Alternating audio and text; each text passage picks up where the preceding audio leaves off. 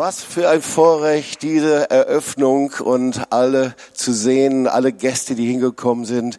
Das ist so stark. Und so, ähm, ich freue mich einfach, ein paar Gedanken weiterzugeben, das Wort Gottes weiterzugeben. Ähm, und ähm, bevor ich das tue, werde ich ein kleines Experiment machen. Ich brauche irgendjemanden. Ich habe an Mike gedacht. Mike ist ein starker Mann, ja. Äh, du kannst da äh, ähm, das sollst du nicht austrinken, sondern du hast es Vorrecht, jetzt hier stehen zu bleiben und dass du einfach mal das Glas mal so ausstreckst. So, was denkt ihr, wie schwer dieses Glas ist? Was denkt ihr? Wie viel Gramm? 500? Okay. Jemand mehr, weniger? Okay. Halt's mal eine Zeit lang fest, okay. In 30 Minuten ungefähr kommen wir weil zu Ende der Predigt einfach werde ich dann einfach dieses Beispiel dann gebrauchen. 30 minutes is okay. He's, he's a strong man and so, okay. Ja, yeah. ein bisschen mehr ausgestreckt ruhig, okay, das ist gut. Gut. Gebt ihm mal einen Applaus, ja.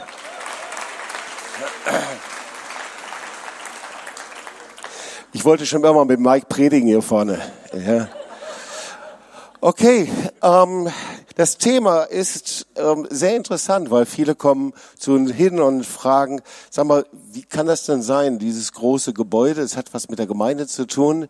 Ihr habt vor langer Zeit Gemeinde gegründet. Warum denn eigentlich? Was war denn das? Und das Thema dieser Predigt ist, warum du eine Gemeindefamilie brauchst. Und ich starte mal mit dem Wort Apostelgeschichte 1, Vers 8. Ähm, so, ihr kennt das und wenn ihr hier in das Gebäude hineinkommt, dann seht ihr hier an einer Wand dieses, äh, diesen Vers und vielleicht können wir den euch noch mal kurz zeigen. Ich weiß nicht, ob wir es machen können. Genau. Äh, genau, da ist der Vers, Apostelgeschichte 1, Vers 8, ihr werdet die Kraft des Heiligen Geistes empfangen, der auf euch kommen wird, werdet meine Zeugen sein in Jerusalem, ganz Judäa und Samaria bis an das Ende der Erde. Savvy? Ist okay? Okay, gut. Gut. Ja, zweites Wort, Epheser 1, 22. Und alles hat er unter seine Füße getan, hat die Gesetz der Gemeinde zum Haupt über alles, welches sein Leib ist, nämlich die Fülle dessen, der alles in allem erfüllt. Und Epheser 5, 27. Damit er sich für die Gemeinde herrlich bereite, die kein Fleck oder Runzel oder etwas dergleichen habe, sondern die heilig und untadelig sei. Ja, meine ersten Erfahrungen mit einer Gemeinde oder Kirche waren die, ich bin ja nicht christlich groß geworden, aber meine Eltern pflegten zu den hohen Feiertagen, also Ostern und Weihnachten, ab und zu mal in die Kirche, Gemeinde zu gehen. Und ähm, als Kinder hatten wir so weiße Hemden, die waren damals noch gestärkt, die hatten so einen Kragen, der scheuerte immer. Und äh, dann hatte man so einen äh, so eine Kinderkrawatte mit Gummizug. Mein Bruder pflegte immer diese Gummizug schnappen zu lassen. Das war meine Erfahrung, äh, in die Kirche zu gehen. Ja, so. Ähm, das änderte sich dann, als ich mich bekehrte. Und meine Erstlingserfahrung von einer Gemeinde war, dass meine Freunde mich einluden und sagten, Jobst, wenn du jetzt Christ bist, brauchst du eine Gemeinde. Du kannst nicht mehr alleine leben. Du brauchst die Familie Gottes. Und so haben sie mich dann eingeladen und ich ähm, durfte in einer Baptistengemeinde die ersten Schritte lernen. Und ich bin sehr dankbar dafür, Wort Gottes leben, äh, regelmäßig in Gottesdienst zu gehen. Ich lernte, was es heißt, Gemeinde zu sein. Ich lernte Pfarrer kennen, die, durch die ich gesegnet worden bin. Ähm, zum Beispiel Rainer Edel, der Gründer der charismatischen Bewegung, der ist, by the way, vor zwei Wochen zum Herrn gegangen. Und ich erlebte dort die Kraft und Erfüllung im Heiligen Geist. Und so kamen wir hier nach Tübingen und wir erlebten, wie viele Menschen sich bekehrten durch den Dienst. Und wir sahen, es braucht ein Gefäß, wo diese Menschen wachsen können. Es waren Menschen aus der Esoterik-Szene. Und Mike, du darfst dich jetzt hinsetzen. It's okay. Uh, so, ich hole dich später nochmal. Natürlich. Ich werde später auflösen, was ich da gemacht habe. Einige werden sich's denken. Auf jeden Fall, ähm, wir merken, empfanden, dass wir, dass Gott ein Gefäß haben möchte, damit Menschen wachsen können, die weit entfernt sind vom Herrn. Und es interessierten nicht Menschen aus anderen Gemeinden.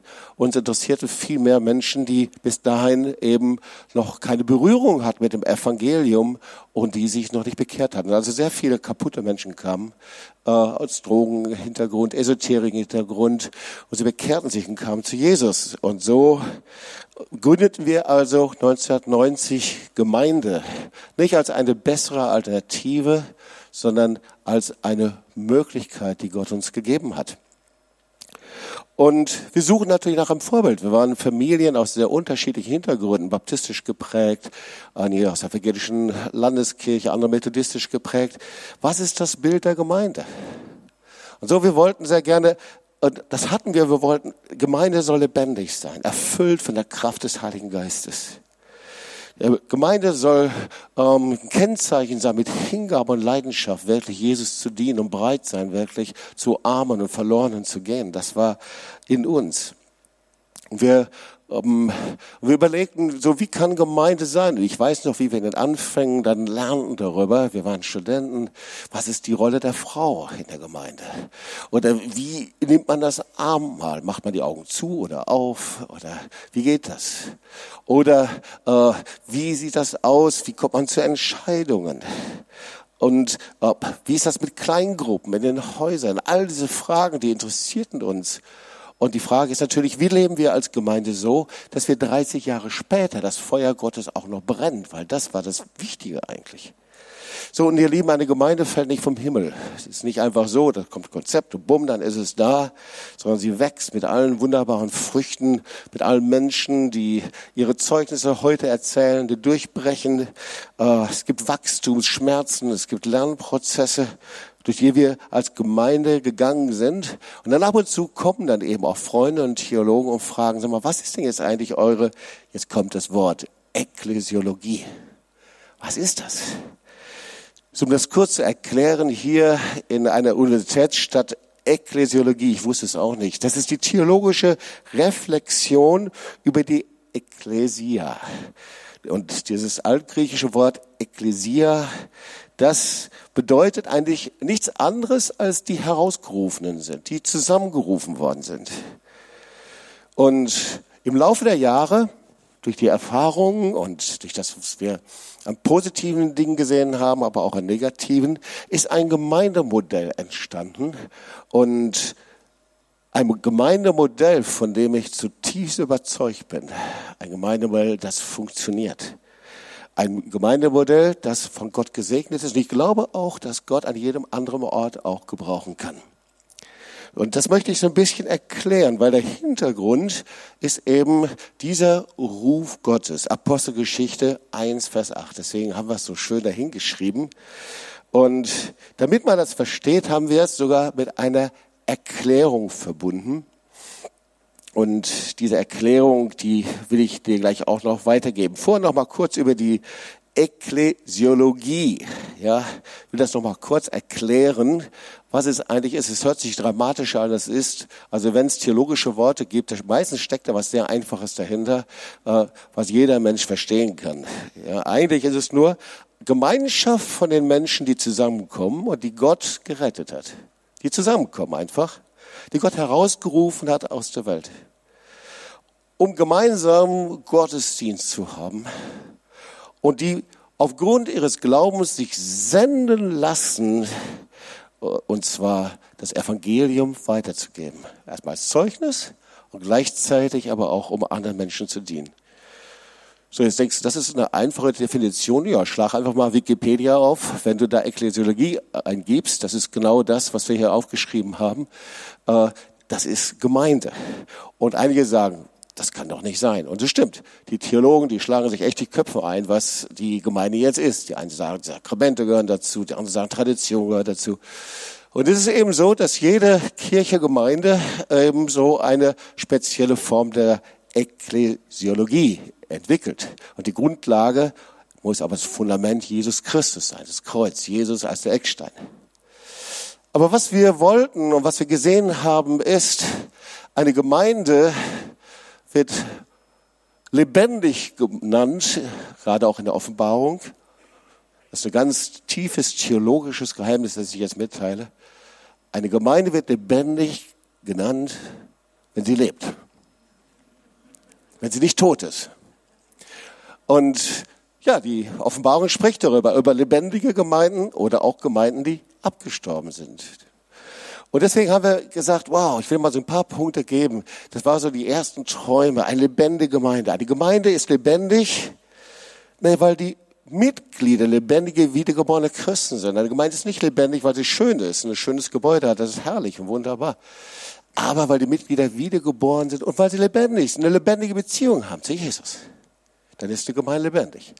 Wenn es das nicht ist, kann sie nicht lebendig sein. Aber die Gemeinde ist lebendig, weil der Heilige Geist sich in ihr bewegen und sie ständig verändern kann. Das übrigens hat Martin Luther schon gesagt. Das Kennzeichen einer lebendigen Gemeinde ist, dass sie sich ständig verändert, immer wieder erneuert, sich immer wieder reformiert. Also in dem Punkt sind wir eine urevangelische Gemeinde. Und das dritte ist, eine Gemeinde ist lebendig, wenn Christen verbindlich und als Leib Christi miteinander verbunden zusammenleben. Ja, eine Gemeinde ist nicht lebendig, wenn man nur in Gottesdienst kommt und lernt den äh, äh, Hinterkopf des Vordermanns kennen. Und das war's und geht wieder nach Hause, sondern die Gemeinde ist Leib, sie ist lebendig, ja, indem man miteinander verbindlich lebt. Eine Gemeinde ist lebendig, wenn ihre Mitglieder in Reinheit und Heiligkeit miteinander leben. Weil das Wort Gottes sagt, Gemeinde ist heilig. Ist nicht einfach nur Zusammenhaufung von Menschen, die irgendwie leben, christlich so und nach ihrer Fasson versuchen, selig zu werden, sondern die rein und heilig miteinander leben. Und eine Gemeinde ist lebendig, wenn sie ihre Berufung, Licht der Welt zu sein, nicht verborgen hat. Ja, eine Stadt auf dem Berg, Licht, ihr seid Licht der Welt. Wir haben es gerade im Statement gehört. Ihr Lieben, das lohnt sich. Ähm, wir haben das gerade vorgestellt. Hier dieses äh, Visionsstatement äh, mitzunehmen, mal genau anzuschauen. Dahinter stecken 30 äh, Jahre hinter Entwicklung und Erfahrung und ähm, Dinge, die wir gelernt haben, versucht haben umzusetzen. Und es lohnt sich auch hier in diese Broschüre reinzuschauen, wie wir leben. Das haben wir auch da hinten reingeschrieben. Denn äh, die wichtigste und einflussreichste Einrichtung für eine Gesellschaft, ihr Lieben, ist die Gemeinde. Ich bin davon zutiefst überzeugt.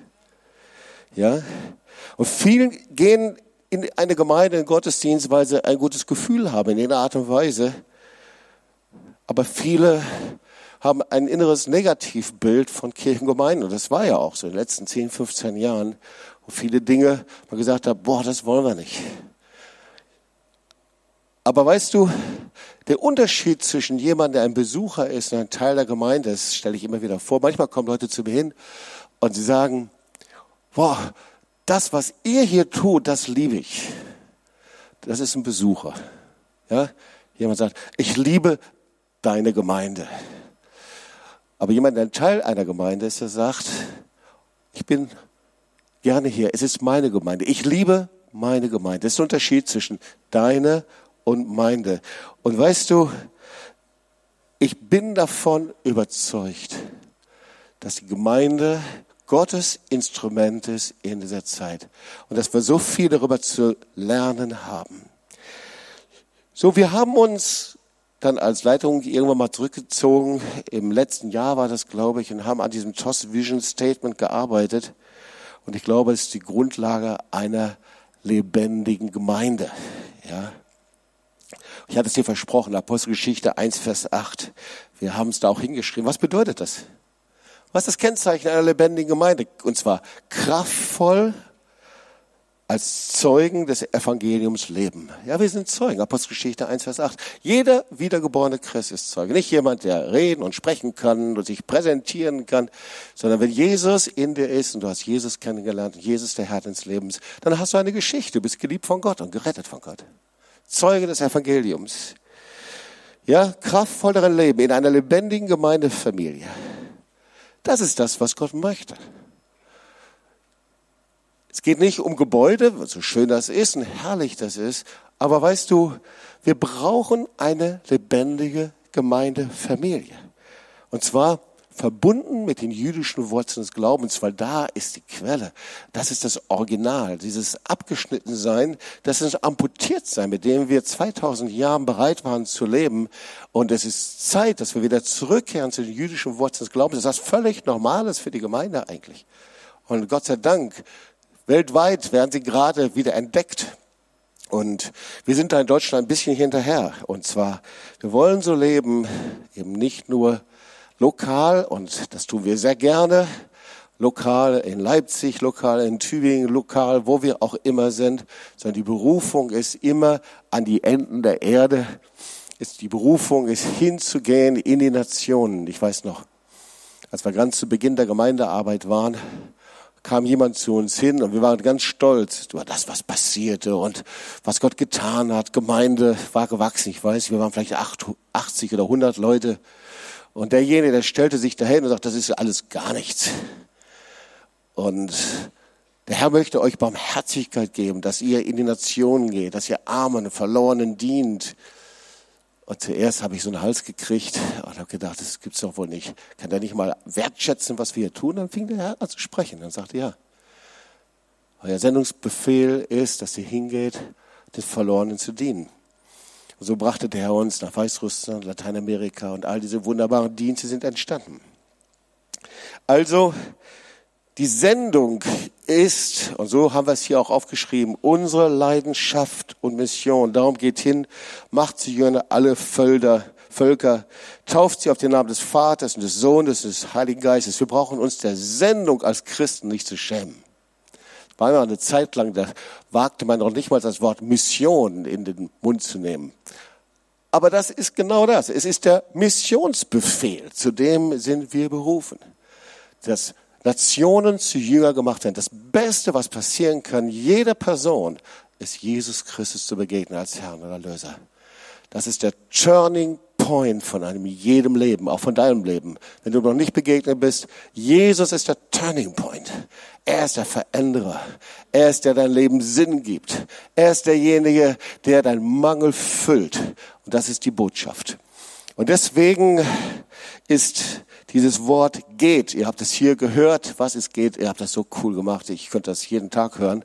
Ja, könnt ihr auch machen. Übrigens auf YouTube ist es zu sehen. Äh, Gebet für G Evangelisation, für E Heilung. Das ist Evangelium bringt Heilung hervor und Transformation, ist Veränderung. Das heißt, es hört niemals auf. Wir sind niemals fertig. Sagen nicht so, das war es jetzt und jetzt sondern wir sind mit Gott unterwegs. So, warum du eine Gemeindefamilie brauchst. Das ist so eine wichtige Botschaft. Tausende, Zehntausende Menschen leben und sie glauben an Jesus, aber sie leben ohne Gemeindefamilie. So viele Menschen, die versuchen allein zurechtzukommen und wenn sie ehrlich sind, ist es so, dass es so vielen nicht gut geht. Ich stieß auf ein altes Buch von Campus für Christus. Das ist diese Studentenarbeit, die sehr bekannt ist, die Gott so wunderbar gebraucht. Und der Gründer heißt Bill Bright. Und dieses alte Buch, das ist 1997 da erschienen in Zürich. Lange ist es her. Und das heißt die kommende Erweckung. Und er schrieb damals schon, also wie viele Jahre ist das her? Ja, schon viele Jahre her, beinahe 30 Jahre, warum die westliche Welt, und jetzt erschrickt nicht dieses Wort, sich unter Gericht befindet. Ähm, so, und ich nehme das, weil seine Analyse vor 30 Jahren ist so glasklar, dass ich gedacht habe, boah, das nehme ich mal und übertrage es mal auf die heutige Zeit. Und es wird dir sehr, sehr bekannt vorkommen. Es ist also fast ein prophetisches Buch damals. Äh, wir können uns das auf uns übertragen. Ich nehme nur drei Punkte, nicht so lange. Aber diese drei Punkte verbinde ich jetzt einfach mit aktuellen Dingen. Das erste ist, was er sagt, die Säkularisierung des öffentlichen Lebens. Hinter diesem Wort verbirgt sich was. Und zwar einfach die Abkehr von biblischen Werten, von christlichen Werten. Ihr Lieben, wenn man heute über Sünde spricht und das sage ich jetzt, das übertrage ich jetzt, dann ist das eben nicht mehr die Trennung von Gott und, und ein Leben gegen die zehn Gebote, sondern Sünde hat dann zum Beispiel definiert sich an Umwelt, ja, Umweltsünde zum Beispiel oder äh, die Sünde der fehlenden Nachhaltigkeit. Das heißt, es ist auf einmal ein ganz anderes Bewusstsein, ein Kennzeichen, eine Trennung von den biblischen Werten. Und das heißt, wenn du mit jemandem sprichst, erlebst du, dass christliche Werte werden als einengend, als lebensfremd empfunden. Und merkwürdigerweise ähm, eine Gebundenheit, zum Beispiel an Drogen oder eine Kaputtheit, ja, durch die sogenannte propagierte sexuelle Freizügigkeit. Die werden als Freiheit proklamiert. Das heißt genau eine Umdrehung. Und das Wort Gottes sagt, wen der Sohn frei macht, der ist recht frei. Amen. Das zweite ist, schreibt er, die Auflösung der traditionellen Familie. Ja, äh, ich denke, da sind wir mittendrin. in Der Auflösungsprozess der dramatisch vorangegangen. Zerbrochene Familien, was bringt das? Alleine und alleingelassene, vernachlässigte Kinder, die sich selbst überlassen sind. Das gehörte zwischen zum offiziellen Konzept in der Öffentlichkeit. Kennzeichen, dass eben wir uns von den biblischen Werten getrennt haben. Und unter der Oberfläche von all diesen sogenannten Freiheiten ist eben, wenn du mal ein bisschen kratzt und nachhakt oder du auch selber mal hineinschaust in dein eigenes Herz, das ist eben darunter eine Riesenportion Selbsthass. Riesenportion Ablehnung, Selbstzerstörung und Einsamkeit ohne Ende. Wir leben in einem Megatrend der Einsamkeit. Nicht nur Verknappung, sondern ein Megatrend der Einsamkeit. Die Menschen sind einsam und sie sprechen nicht darüber. Und das dritte Punkt hier auch von Bill Bright, äh, die damals vor 30 Jahren sagte, inzwischen ist das noch viel heftiger geworden, eine egozentrische Ellbogenmentalität statt Opferbereitschaft und Verantwortung für andere zu nehmen. Ich weiß nicht, ob dir das auch so auffällt, aber ähm, Geschichten von Menschen, die sich an andere hingehen, die berühren total. Ja, auch in den Medien. Zum Beispiel, wenn du die Geschichte von Mutter Teresa hörst, ja, die ihr Leben aufgibt, hingibt für andere, berühren total. Warum? Weil sie etwas widerspiegeln, was Gott eigentlich für uns vorbereitet hat. Ja, weil der Urzustand Gottes ist, dass wir eben nicht in diesem egoistischen Ellbogenmentalität leben, sondern der Urzustand Gottes ist Hingabebereitschaft, Opferbereitschaft, dienen, das Leben niederzulegen für andere. Lukas 10, Vers 27, das ist das, was Jesus sagt. Er sagt, du sollst den Herrn, deinen Gott, lieben von ganzem Herzen, von ganzer Seele und von all deiner Kraft, deinem ganzen Gemüt und deinen Nächsten wie dich selbst. Also diese Mentalität ist leider auch unter Christen ganz, ganz verbreitet. Diese zuerst komm ich Mentalität, ja. Nicht nur America first und Deutschland first und Nation. Ich komme zuerst. Diese Mentalität. Wow, die hat sich hammer verbreitet inzwischen. Ganz unversehen in Familien, Beruf. Ja. Und das ist die Ursache einer immer größer werdenden Vereinsamung. Weil wer die Ellbogen gebraucht, ob bewusst, unbewusst, wird einsam. Und das ist eben bei Christen genauso verbreitet. Ja, und im scharfen Gegensatz dazu, diesem, ich nenne das mal Individualismus, ist das Leben der Gemeinde. So wie wir es in der Bibel wiederfinden. Ist ganz anders. Das Leben der lebendigen Gemeinde, das Konzept der lebendigen Gemeinde ist die Verpflichtung zu einem biblisch wertorientierten Lebensstil. Okay? Oder gleichzeitig das biblische Konzept einer lebendigen Gemeinde, das ist eine gegenseitige Abhängigkeit und Gemeinschaften. Jetzt eine Ding. Abhängigkeit ist sofort das Reizwort. Ja, bloß nicht. Aber schau, die Bibel sagt, die Gemeinde ist ein Leib, der viele Glieder hat. Das heißt, er sich ergänzt. Das, was ich nicht kann, das kannst du. Was du nicht kannst, kann der andere.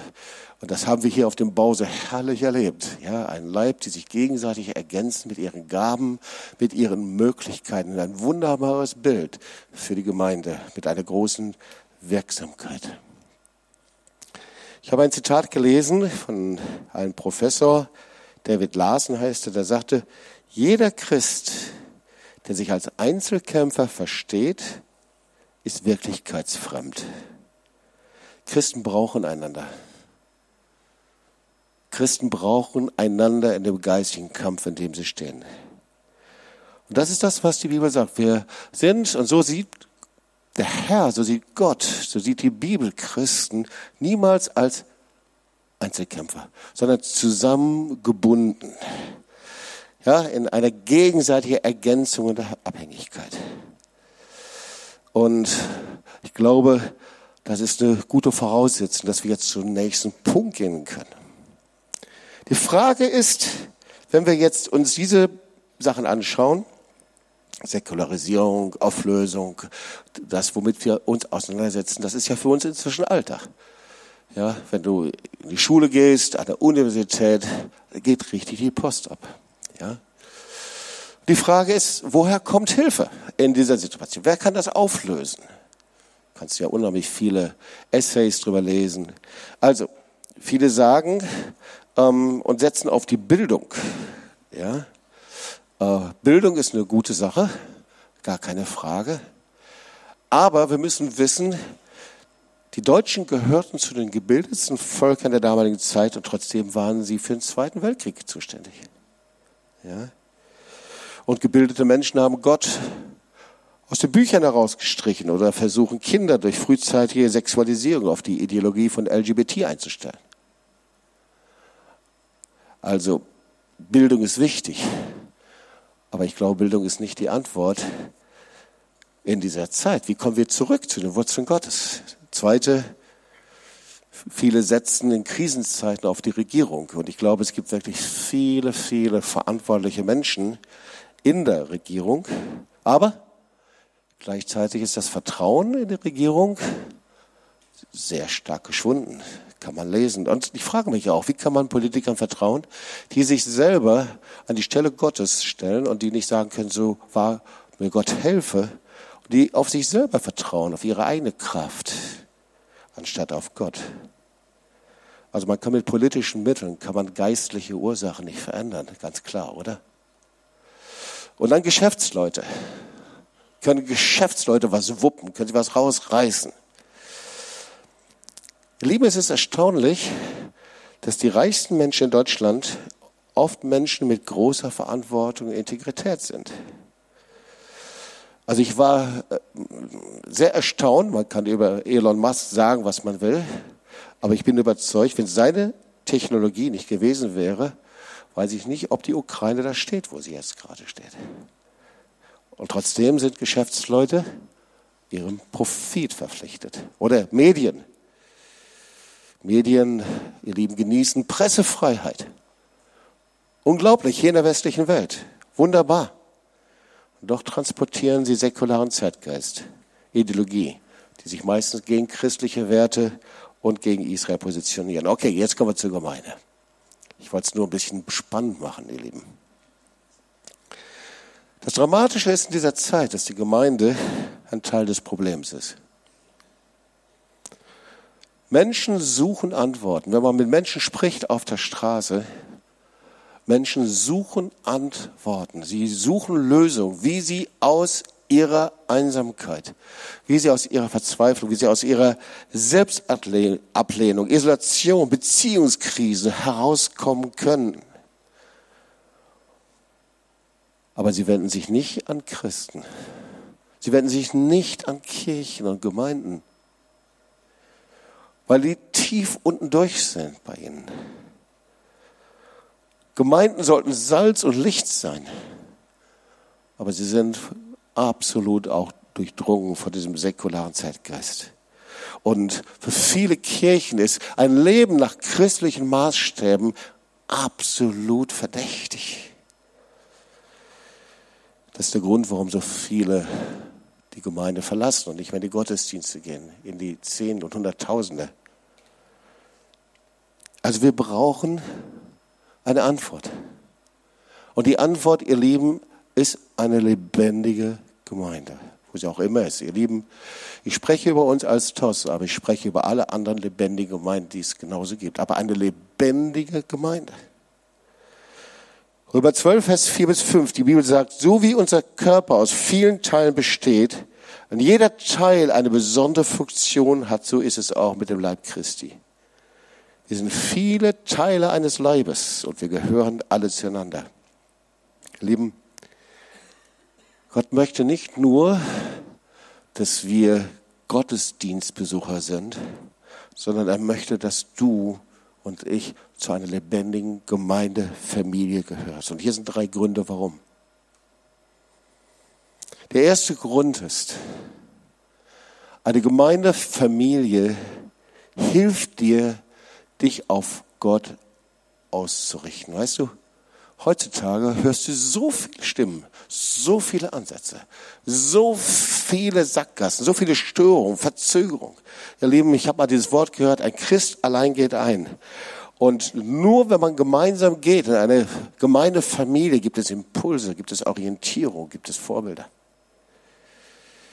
Es hilft dich, dich auszurichten auf Gott. Das Zweite ist, eine Gemeindefamilie hilft dir, deine Probleme anzugehen und Hilfe zu suchen. Weil du bist nicht alleine. Weißt du, im Moment befindest du dich in einer dieser drei Positionen, die ich jetzt weitergebe. Die erste Position, entweder erstens, du hast gerade ein Problem hinter dich gebracht, könnte sein. Oder zweite, du steckst gerade mitten in einem Problem.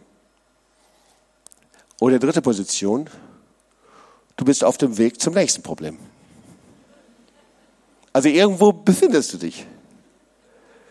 Weil, schau mal, das Leben besteht eben aus einer Reihenfolge von Krisenmöglichkeiten, die du überwinden musst und die niemals so vorgesehen sind, dass du es alleine packen musst sondern Gott hat das sich so gedacht, dass du Geschwister an deiner Seite hast. Menschen, die dir helfen, die dir Anleitung geben, die dir zur Seite stehen. Deswegen hat der Herr eine Gruppe um dich herum aufgebaut, eine Gemeinde. Und da bist du nicht alleine. Der dritte Punkt ist, eine Gemeindefamilie hilft dir, in deinem Glauben stark zu werden und zu wachsen.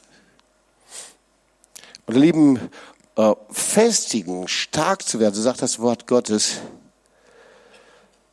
ist ganz entscheidend, weil wir leben in einer Zeit, in der wir umgeben sind von Zweifel, von Skepsis, von, äh, von so vielen Glaubenskillern. Hast du schon mal, äh, bist du schon mal Glaubenskillern begegnet? Ja? Ich möchte dir ein Zitat von Rick Warren vorlesen. Vielleicht habt ihr von ihm gehört.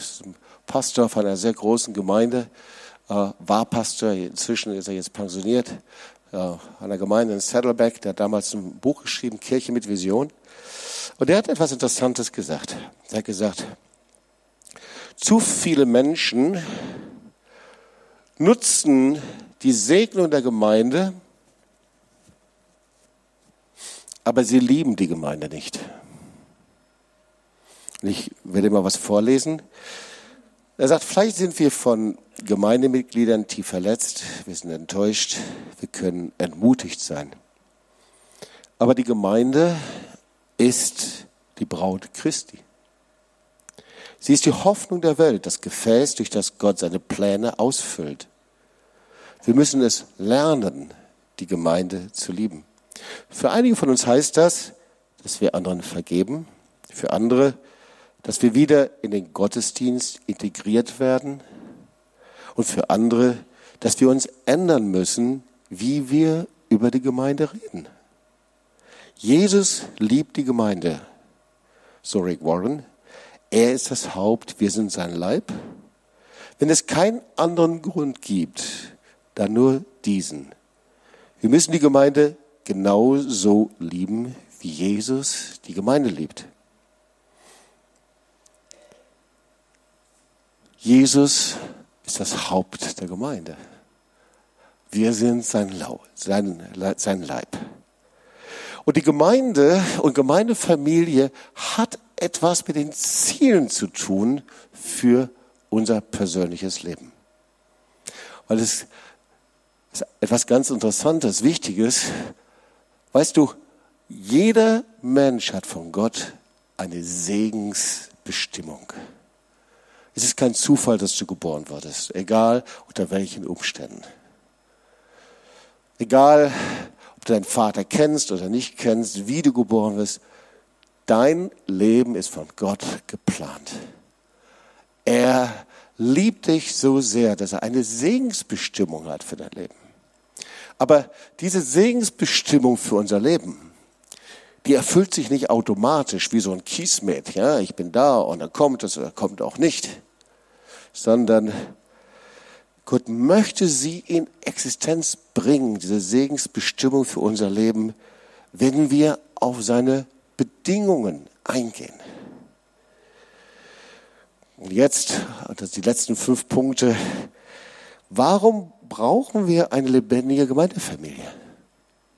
Warum ist das so? Der erste Punkt ist, du brauchst eine Gemeindefamilie, die dir hilft, dein Leben durch Anbetung auf Gott auszurichten. Wir haben schon darüber gesprochen. Der Herr hat dich nicht dazu berufen, zu einem egozentrischen Leben. Das wollen wir alle nicht. Aber weißt du, Anbetung ist auch nicht zuerst jeden Sonntag anzubeten, so herrlich das ist. Er hat uns nicht dazu geschaffen, die geistliche Sahne vom Kuchen zu bekommen, sondern er hat dich dazu geschaffen, ihn zu lieben, Gott zu lieben, dass du für ihn lebst. Und nicht, dass der Herr da ist, dich zu segnen, sondern umgekehrt. Der Herr möchte dein Mittelpunkt sein, Mittelpunkt deinem Herzen. Der Herr möchte das Zentrum in dir sein, Fokus deiner Aufmerksamkeit das Zentrum deines Lebens.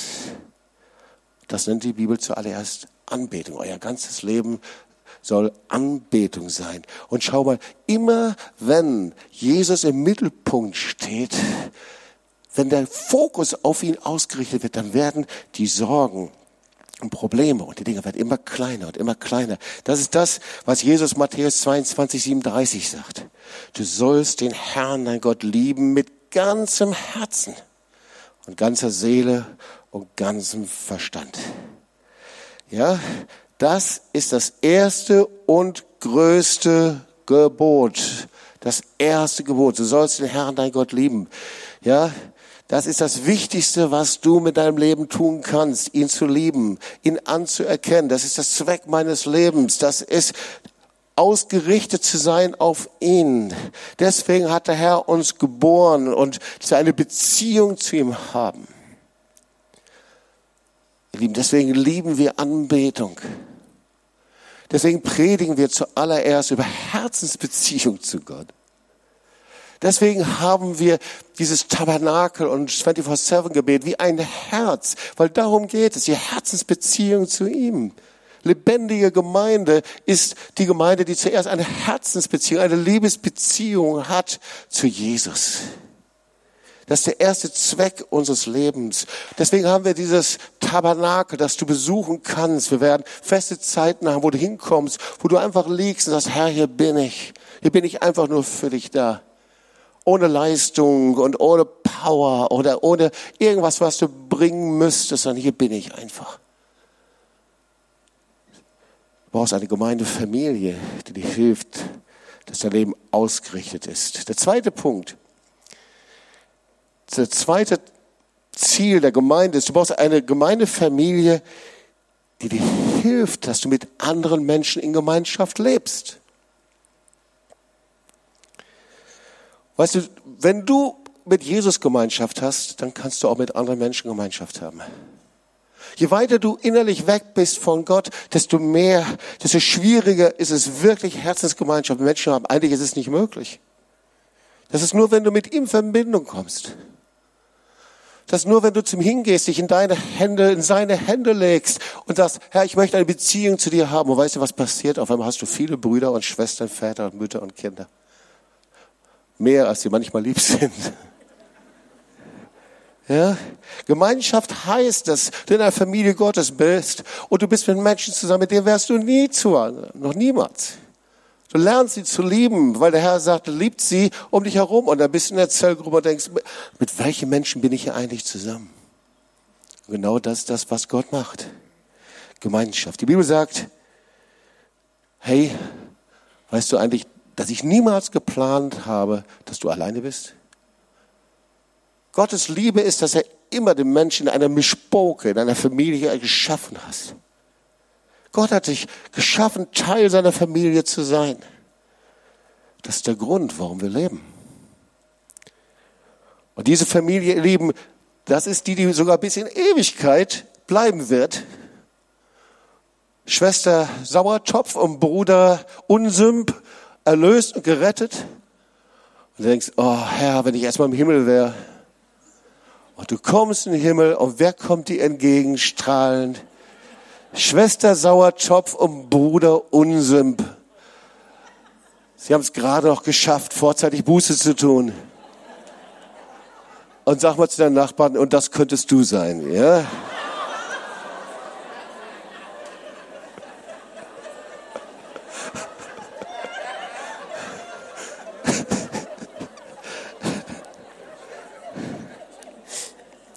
Aber dafür ist Gemeinde. Und ihr Lieben, wir machen nicht Kurse, weil der Guido so gerne Kurse durchführt. Und zum 50. Mal läuft er hinter drei Menschen her und sagt, nein, wir machen Kurse, um Menschen in die lebendige Beziehung zu Jesus zu führen. Deswegen ist der Next Step Kurs da. Deswegen haben wir das Wochenende da, um dich hineinzubringen, weil der Plan Gottes ist es, dass wir in der Familie leben. Das geht nicht in großen Gruppen, sondern deswegen haben wir Kleingruppen in den Häusern, in denen wir zusammenkommen, verbindlich leben. Deswegen haben wir Gemeindemitgliedschaftskurs. Deswegen nehmen wir die Dinge so genau, um dir zu helfen, dass du nicht einfach nur dich zu einem schönen Haus bekehrst, zu einer herrlichen Anbetung bekehrst, zu Patenzen bekehrst, sondern um dir zu helfen, dass du dich zu einem bekehrst, nämlich zum lebendigen Gott, zu Jesus Christus, Herrn und Erlöser, König der Könige. Und der dritte Punkt, der dritte Zweck der Gemeinde ist, du brauchst eine Gemeindefamilie, die dir hilft, durch Jüngerschaft geistliche Reife zu bekommen. Ihr lieben, Jüngerschaft ist keine religiöse Fessel. Schau dir mal die ganze Literatur an in der evangelikalen Welt und überall, wo Wachstum passiert. Jüngerschaft ist das einfache biblische Wort für Erwachsenwerden. Es ist der Prozess des Heranwachsens zur geistlichen Reife. Gott will nicht, dass du ein geistliches Baby bleibst. Er möchte, dass du erwachsen wirst. Und wie lernen wir das? Indem wir seinem Wort vertrauen, indem wir seinen Geboten gehorchen, indem wir unser Charakter entwickeln. Der Herr möchte, dass wir erwachsen werden, und zwar gerettet und nicht oberflächlich. So, hast du schon mal dich mit Christen unterhalten und du hast versucht, irgendetwas herauszuholen, was Gott in ihnen getan hat? Und das Ganze blieb immer nur in der Dimension des letzten Urlaubs stecken? Ja? Gott möchte, dass wir erwachsen werden. Und schau mal, wie passiert das? Indem wir einfach Menschen integrieren, in Dienste integrieren. Ob das Multimedia ist, ob das Bücherdienst ist, praktische Dienste, Obdachlosenspeisung. Social Care heißt das, und wir Kranke besuchen und für sie beten. Healing Room und ich weiß nicht, wie viele Dienste. Dienste um Dienste. Das ist nicht, wir sagen, oh, wir haben so viele Dienste, jetzt haben wir wieder ein paar Leute, die uns helfen, sondern da passiert Jüngerschaft. Da passiert die Freisetzung von Gaben. Hast du die Bezalels hier gesehen? was sie erzählt haben, das war nicht immer einfach, was sie gemacht haben, aber sie sind geistig gewachsen. Könnte wir das abnehmen? Ja? Und darum geht es. Der Herr möchte, dass wir unser Leben auf Jesus ausrichten. Und das tun wir durch Anbetung. Dass unser ganzer Lebensstil Anbetung ist. Der Herr möchte, dass wir mit anderen Christen zusammenleben. Dazu leben wir in Gemeinschaft. Und der Herr möchte, dass wir in eine geistliche Reife hineinkommen, und das nennt man Jüngerschaft. Die letzten beiden Punkte. Wir brauchen eine Gemeindefamilie, die dich vorbereitet, und jetzt hör genau zu, was es heißt, nicht für dich selbst zu leben, sondern anderen Menschen zu dienen. Und ich nenne das eine geistliche Nachhaltigkeit. Weißt du, du bist nicht geschaffen, wir als Menschen sind nicht geschaffen, dass wir alles das, was Gott uns gegeben hat, verfeschbern und für uns selber nehmen, sondern wir sind dazu geschaffen, anderen zu dienen. Wenn wir nach Israel kommen, dann nennt man das, wir sind dazu geschaffen, einen Beitrag zu leisten für eine bessere Zukunft. So sagt man das in Israel. Einen Beitrag zu leisten. Und das nennt man Dienst. Und jedes Mal, wenn du deine Talente, Gaben, Fähigkeiten, Geld, Zeit, Intelligenz, Energie, Fähigkeiten, alles einsetzt, was Gott dir gegeben hat, um im Namen Jesu anderen zu dienen und zu helfen, das nennt man Dienst. Und weißt du was? Dieser Dienst fängt nicht irgendwie virtuell bei Gott an, sondern immer mit Menschen. Ich diene Menschen. 1. Petrus 4. Gott hat jedem von euch besondere Fähigkeiten gegeben. Setzt sie ein, um einander zu helfen. Das steht in der Bibel. Okay? Wir können Gott dienen, indem wir anderen dienen. Die einzige Möglichkeit, Gott zu dienen, ist anderen Menschen im Namen Jesu zu dienen, mich hinzugeben. Deswegen machen wir seit 20 Jahren obdachlosen Speisung und noch länger. Zehntausende von Essen, die ausgegeben worden sind, gespendet worden sind. Und so viel mehr. Fünfter Punkt. Du brauchst eine Gemeindefamilie, die dir hilft, die Liebe Gottes weiterzugeben. Man nennt das Evangelisation, aber eigentlich ist es die gute Nachricht. Evangelium, die Nachricht Gottes.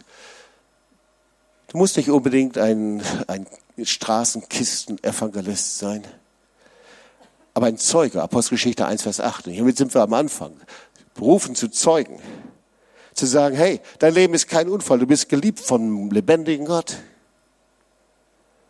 Ja?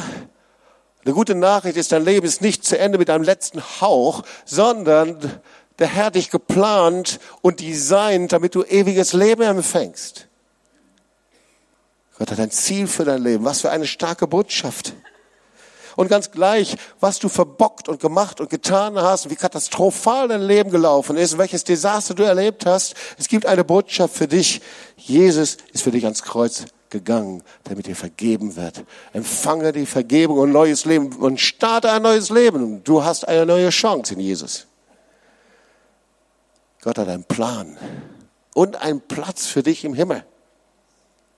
Halleluja.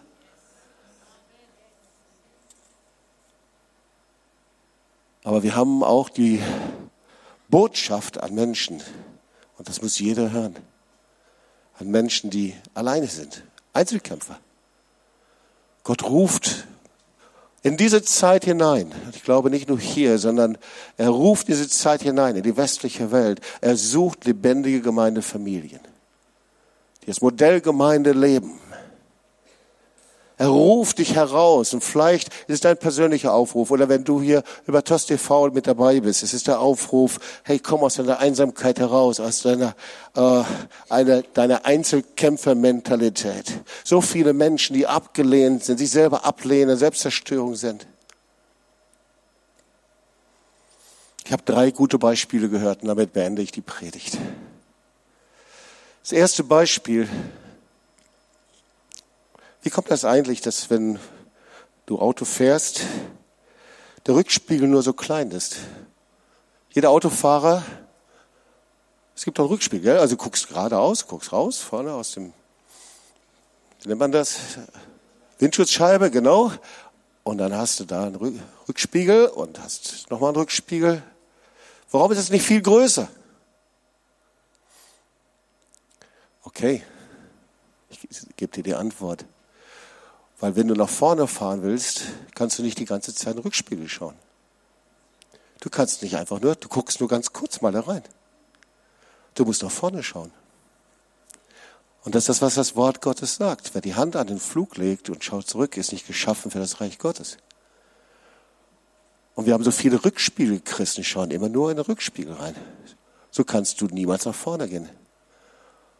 Nie den nächsten Schritt machen. Der Rückspiegel, was passiert ist, was mit deiner Gemeinde gewesen ist, der Rückspiegel, was Menschen dir getan haben.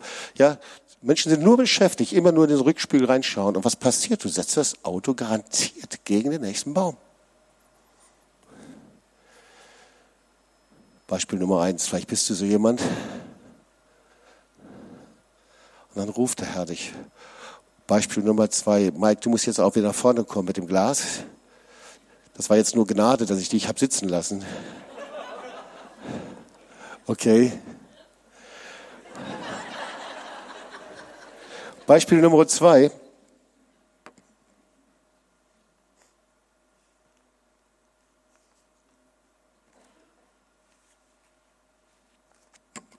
Kennt ihr vielleicht? Kennt jemand den Wert dieses Geldscheins? Ja, 20 Euro. Möchte jemand das haben? Eventuell? Nur drei, okay. Nein, nein, nein, nein. Ah, ah.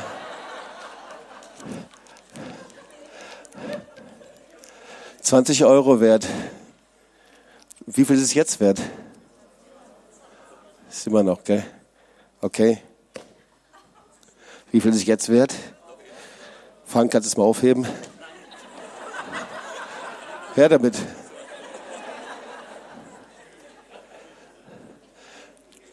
Der Schein verliert seinen Wert nicht. Er hat einen bleibenden Wert, egal was damit passiert.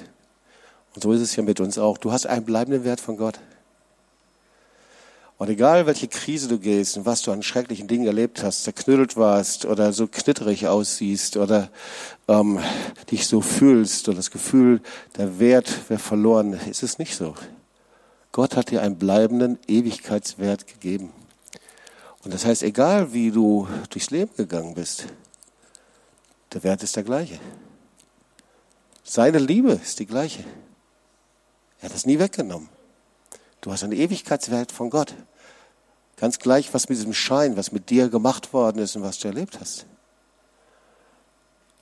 Und jetzt kommt das dritte Beispiel. Stimmt, 500 Gramm ist schon.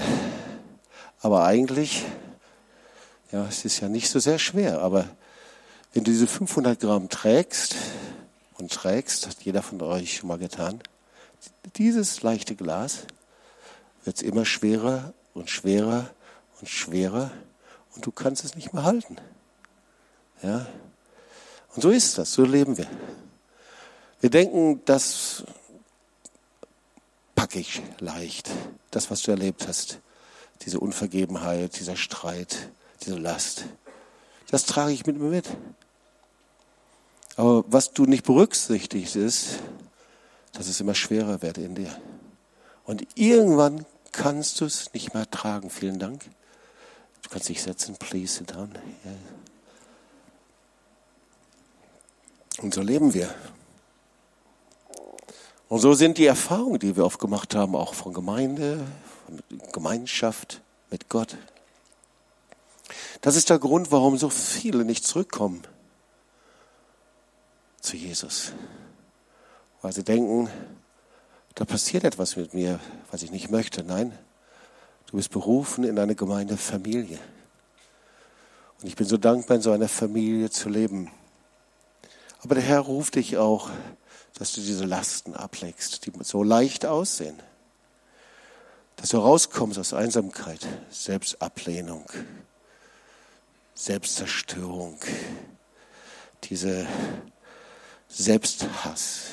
Du hast einen bleibenden Wert. Du bekommst ihn durch den lebendigen Gott. Können wir mal aufstehen und dann wollen wir zusammen beten.